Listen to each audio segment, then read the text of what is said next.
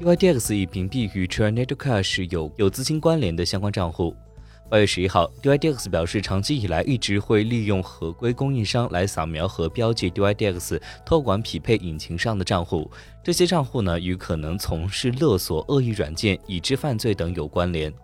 由于近期合规供应商标标记的账户显著增加，这些账户随后被 DYDX 屏蔽，因为账户资金的一部分可能与 Trinidad Cash 有关联。而美国财政部海外资产办公室将 Trinidad Cash 纳入制裁名单中。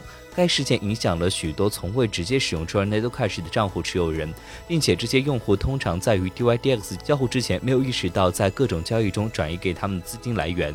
但 DYDX 必须保持一定的限制。DYDX 在合规政策的范围内进行了调整，取消了某些账户的禁令，将继续努力限制标记并跟踪此问题。